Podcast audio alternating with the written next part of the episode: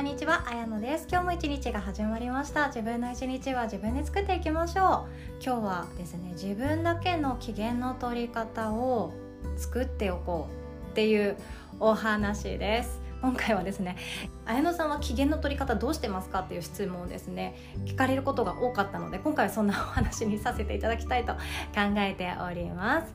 でそもそもなんですけど機嫌の取り方って人それぞれ違うっていうのはなんとなく分かりますよね。で逆に言ってしまうと機嫌を取らなきゃいけないタイミングが人それぞれ違うからなんですよね。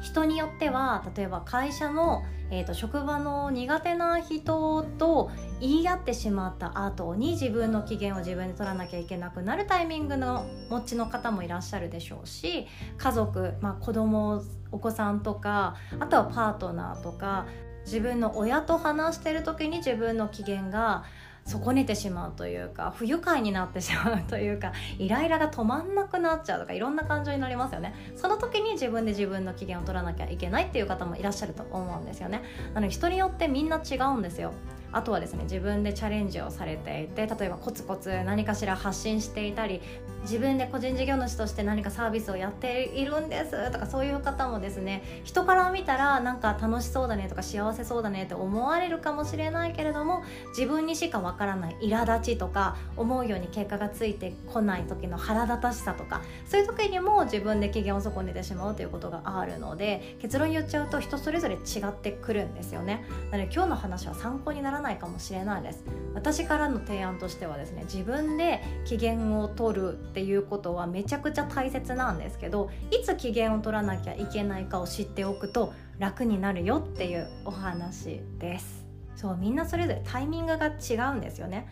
例えばあなたはですねどんな時に自分の機嫌を取らなきゃいけないかなって心理になりますかね？ちょっと考えてみてくださいね。こんな時っていうのがあるはずなんですよね落ち込んでしまってもう元のニュートラルな状態に戻ってこれないんじゃないかとか、えーと、イライラが止まらなさすぎてもう自分で感情のコントロールができませんっていう時それは一体どこでどんな時にそしてどんな人と話している時にどんな場所でなっちゃうことかなっていうのを考えてみていただきたいんですよね。で私自身はですね自分で機嫌を取らなきゃいけないなっていう瞬間はダントツ1位が朝なんですよ。朝。自分が起きた方がいいよなーっていう時間に起きれずそして娘も起きずやばいっていうような心理状態でバタバタバタバタって準備をして子供園に送り届ける時が一番ですね。私も娘も多分機嫌が自分で取れていないんですよね。お互いもなんかもっと寝たかったのになーみたいな顔して車に乗ったり 自転車に乗ったりしてムスッとした状態で行っちゃうんですよね。でこういう時にあ私わざわざ機嫌取った方がいいよなってよく思わされています。こういう時は自分の機嫌を取るよりも先に娘の機嫌を取った方が結果的に自分の機嫌も良くなっていくので娘の機嫌を良くするっていうのが自分の中で答えだと思ってるんですよね。でそういう時はですね私思ってもない言葉をよく出しているなっていう自分の傾向に気づきました。例えば「今日も楽しみだね」とか「今日いいことありそうだよね」って言った具合なんですよ。これちょっと笑えてくるんですけど顔は全然あの楽しみそうじゃない顔なんですよ。楽しみそうじゃない顔で全然もう眠いっていう顔してるんですけど口だけ今日なんか楽しいことありそうだよねとか今日あのなんかいいことありそうだよねって口だけ言ってんですよ。でそうすると先に娘の方が「うんなんか今日ねこういうことやる予定なんだよね」って言ったり「これ楽しみなんだよね」っていう言葉が返ってくるから「あそうなんだそれいいね」って言ってやっと初めてここで「今日の一日楽しみだね」って本当に思えるっていう ような人間なんですね。なので私の場合は思ってもいない言葉を出すことによって自分の機嫌を取ってるなって最近気づきました。私自身はダメダメ会社員だったので会社員としてお仕事をしていた時に自分で自分の機嫌を取るなんて大層なことできたことがないんですよね。本当にも自分が情けない恥ずかしいくらいダメな若手だったのでなんかちょっとしたことでムスッとするし怒られたらその先輩に対してもうありがとうとかじゃなくってなんであんな言い方するんだろうとかなんで私こんなに頑張ったのに見てくれないんだろうっていう一方的な被害者妄想が過ぎてしまってその先輩と仲良くしようとか、えーと、今晩もっと話したいのでというふうに飲み会に誘うこともなかったんですよね。だから今思ったら私に原因があるなっていう仕事できないので私に原因があるなっていうのはよく思ってました。自分の機嫌を自分で取れていないがゆえに被害者妄想をしちゃったり私こんなに頑張ってるのに分かってくれないとかくれくれさんになっているなっていうことってよくあったんですよね。もう本当に私の黒歴史だなって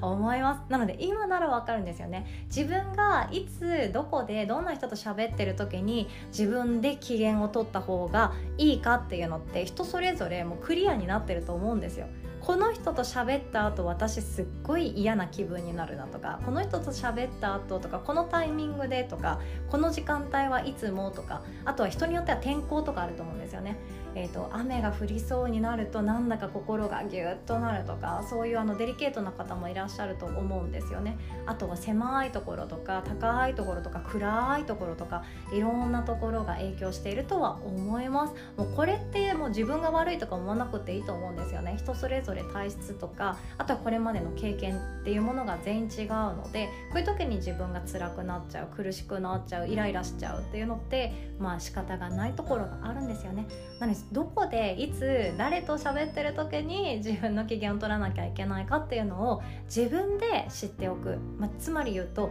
自分で自分の取扱説明書を作っちゃうような感じですよね。でその時にどんな機嫌の取り方をすると結果的に私は回復するんだろうっていうのを知っておくだけでここぞっていう時に力を発揮出せますし自分がその機嫌を取れなかったっていうことが理由で新たなご縁を逃さなくって済む。あとは大事な人に対して自分の印象を悪くさせない。そんなメリットがあるかなと思います。それぞれ違うので私の意見は全然参考にならない方も多いと思います。せっかく質問いただいたので私はどんなことやってるかっていうと答えは先ほども伝えさせていただいたんですけど思っていない言葉を口にするっていうことなんですね。でさっきは娘との間でお互いが機嫌取った方がいいよねっていう時もう眠たいって顔に書いてあってムスッとしててこの顔の状態で子供へ送り届けると多分先生たちに何かあったんですかって聞かれるだろうなっていう顔してる時は さすがに私も気を使ってあ娘の機嫌取らなきゃなって思ったりするんですよね。あとは買ってほしいおもちゃを買ってあげられなかった時とかもそうですよね。でそれも含めて自分一人で何気ない他人の一言で傷ついちゃうなとか面倒くさい事件が起こってしまったなとかいろんなことがあるわけなんですけどそういう時に自自分の心をニュートラルにどう持っていってるかっていうとこれも同じく思ってもない言葉を私はよく自分で口に出しています。なんかもうほんと疲れたなとかうわ最悪だとかまた忘れ物しちゃったもう終わってんじゃん私っていう絶望的な時とかでも私のこと本当気持ち悪いと思ってくださってもいいですし引いてくださってもいいと思うんですけどそういう時に限って私はですねあ私って幸せだなって思ってもないことを言うんですねで思ってもないけれどもいいことを言うんですよ。でこれいわゆるあのポジティブシンキングじゃない？みたいな。自分が無理やり言葉に合わせるような考え方に持っていって結構きつくない？痛くないですか？それみたいな感じで思われるかもしれないんですけど私にとっては効き目がこれが一番あるっていうのが自分の中で実体験しているんですよね。すごく辛いことがあってもあ私って恵まれてるよなっていうだけで今持っているものお家があるねとかこういう人たちに囲まれている人間関係があるよねとかまだ両親が健康だよねとか自分も今体どこも痛くないし怪我もしてないよねっていう風に持っているものに気づけていくんですよね。自分の機嫌が悪くなる時って大体分かっているんですよ。不本意なこと言われたなとか理不尽なこと言われたなとか、えっと、相手にこの言葉伝わってないよなとかそのコミュニケーションの中でモヤモヤってしたものを抱くことが多いんですよね。私それ言ってないんだけどとか逆にこれ言ったんだけどなとかいろいろあるわけなんですよねコミュニケーションって。まあ仕方がないんですよね。でもそれでも機嫌悪くしていると自分の目的地にたどり着けないということも分かっているので自分が自分の機嫌を取るっていうのはこういう時にも大事だなって本当思っています。でそういう時に自分って恵まれてるなって思っていなくていいんですよ。思っていなくていいし顔に書いてなくていいんですけどとにかく言っちゃうんですよ。そうすると脳ってめちゃくちゃ単純なのであ恵まれてること探しに行きます。服あるじゃんとか今日もすっぽんぽんじゃないじゃんとか喉乾いたら水飲めるじゃんとかそういう心理に脳がなってくれるんですよね。でこれもすぐ聞くわけじゃないんですよ。数分必要です私は。私は厄介者なので数分必要で恵まれてるじゃんって言っても初めの方はいやそれでもささっきの腹立つわとかいう瞬間あるんですよね。でも恵まれてるわ。幸せな毎日送ってるよねっていう風に自分で言うことによって徐々に脳もボケ始めて錯覚し始めてあ本当にそうじゃんって。まあそんなことも仕方がないよねっていう風になっていくんですよね。であともう一個これに合わせていただいている質問があって見知らぬ他人の行為に対してすごくあの苛立ちを覚えたりしてそういう時にも自分で機嫌を取りたいんですけどっていう話があったんですよね。でこれ私はめちゃくちゃ分かります。例えば見知らぬ他人っていうと私がよく目にするのは車でタバコを吸っていてそのまんまタバコをポイ捨てするんですよね。車の窓から。これを1日1回見てしまうっていうのがもう私本当なんかそこに集中してんのかな？焦点合わせてるのかなってぐらいの確率で見るんですよね。でこの後すっごい悲しくなります。他人の嫌な一面を見てしまってしかもそれが見知らぬ人。だから今自分がどうこう対処しなければ二度と会わなくて済む人っていう感じですよね。そういう人の嫌なものを見た後にどう自分の機嫌をニュートラルにしていくかっていうのを頑張るんですけど本当にあの許しちゃいけないことってあるじゃないですか。法律に反してるとかあとは警察に言った方がいいとか。そういう系だったらもちろんそれ相応の対処をしていいと思うんですよね。でも例えばその肩がぶつかっちゃったとか電車乗ってて揺られた瞬間隣の人に足踏まれたしかも謝ってくんないとかなんかあるかもしれないですよね。で向こうは気づいていないだけかもしれないとかありますよね。いや稀にあるとは思うんですけどそういう時ってどう自分の機嫌を取ったらいいかっていう場合その物言いができる人は物言いでもいいんですけど私はもう喧嘩売るのはあんまり好きじゃないので平和主義なのでやらないんですよね。でそういう時に自分なりに何を考えてるかっていうとでレベル1ぐらいレベル1であちょっとイラッとした場合はですねあの人にも家族がいるんだなって思います。あの人もきっと誰かにとっては大切なお父さんとかお母さんをやっていてあんな悲しいことをやってくるけどあの人も家族がいるんだよな。そして誰かから生まれた愛されてる子供でもあるんだよなって思うようにしています。でレベル2になっていくとあの人はきっとかわいそうな人なんだって思うようにしています。もうここまで来るとねちょっと綾野さんやばい人じゃないとか思ってしまう人もいるかもしれないですけどいやでも私の中ではこうやって対処してるんですよ。自分の心をニュートラルに思うために。何か嫌なことがあってかわいそうな人だからそれをせざるを得ない状況になってるのかななんて思うようにしてその場対処しているんですよね。あ謝れないような人格でかわいそうだなとか人に頭下げられない人でかわいそうだなって思うようにしています。でもこうやらないと私もニュートラルに持っていけたいんですよね。で自分の中ではすごくこれって自分の黒い部分だなって思うんですよ。いろんな意見があると思うし私自身はもうこれわざわざ言わなくてもいいんじゃないという話を今日させていただいたん ですがせっかくなのでいただいた質問にしっかりとの全身全霊でお答えさせていただいたつもりです。参考になったら嬉しいんですけども、まあ、一番いいのは自分一人でどう機嫌をとっていくかっていうことなんですよね。心の中で他人のあれこれを呪おうがその人に対して多分本当の呪いっていかないわけなので心の中で対処できるのであれば私はそれでいいって思ってるタイプなんですよね。いやあの人は今日なんか悪いことあんだろうなとかあのポイ捨てしてる人って多分1回のポイ捨てで1日ぐらいいや1週間ぐらい寿命縮んでんだろうなくらいに思ってその場をやり過ごしてるっていうことよくあります。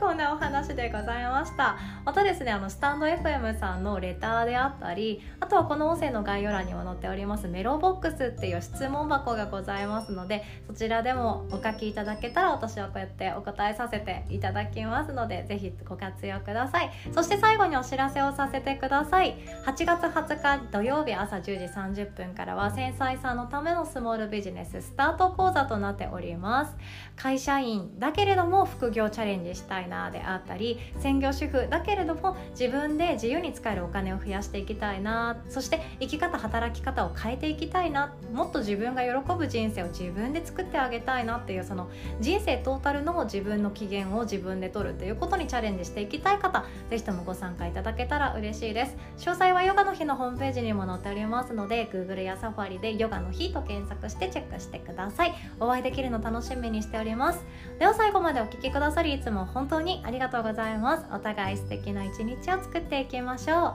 う。おしまい。